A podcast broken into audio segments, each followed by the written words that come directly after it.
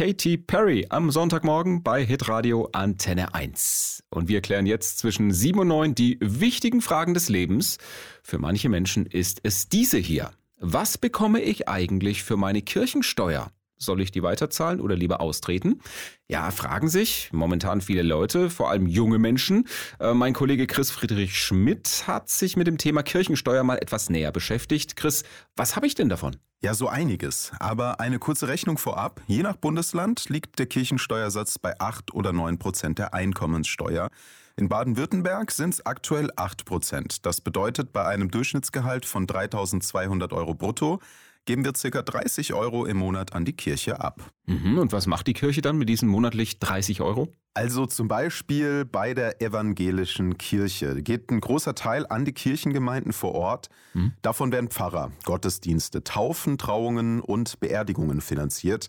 Und von diesen 30 Euro gehen aber auch immer knapp 4 Euro in den Bildungsbereich und grob 2,50 Euro in die Kinder- und Jugendförderung. Denn die evangelische Kirche, die ist Träger verschiedener Schulen von Kindergärten und Kitas. Das heißt, mit dem Geld sorgst du dafür, dass es insgesamt mehr Bildungsangebote gibt mhm. und profitierst natürlich auch, wenn du selbst Kinder hast. Und ähm, ja, werden außerdem durch die Kirchensteuer auch Beratungsstellen, Familienzentren und Bildungsstätten finanziert.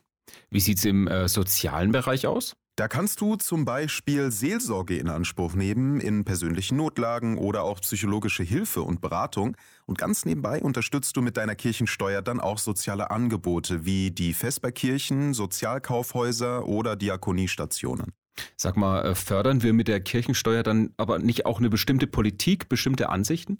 Ja, das stimmt schon. Die evangelische Kirche zum Beispiel, die setzt sich für ganz bestimmte Themen besonders ein. Unter anderem für den Klimaschutz, für die Seenotrettung und für geflüchtete Menschen durch zum Beispiel Kirchenasyl. Mhm. Außerdem werden Menschen in Krisengebieten durch Nothilfe vor Ort unterstützt. Also durch deine Kirchensteuer wirkst du dadurch also auch ein Stück weit mit.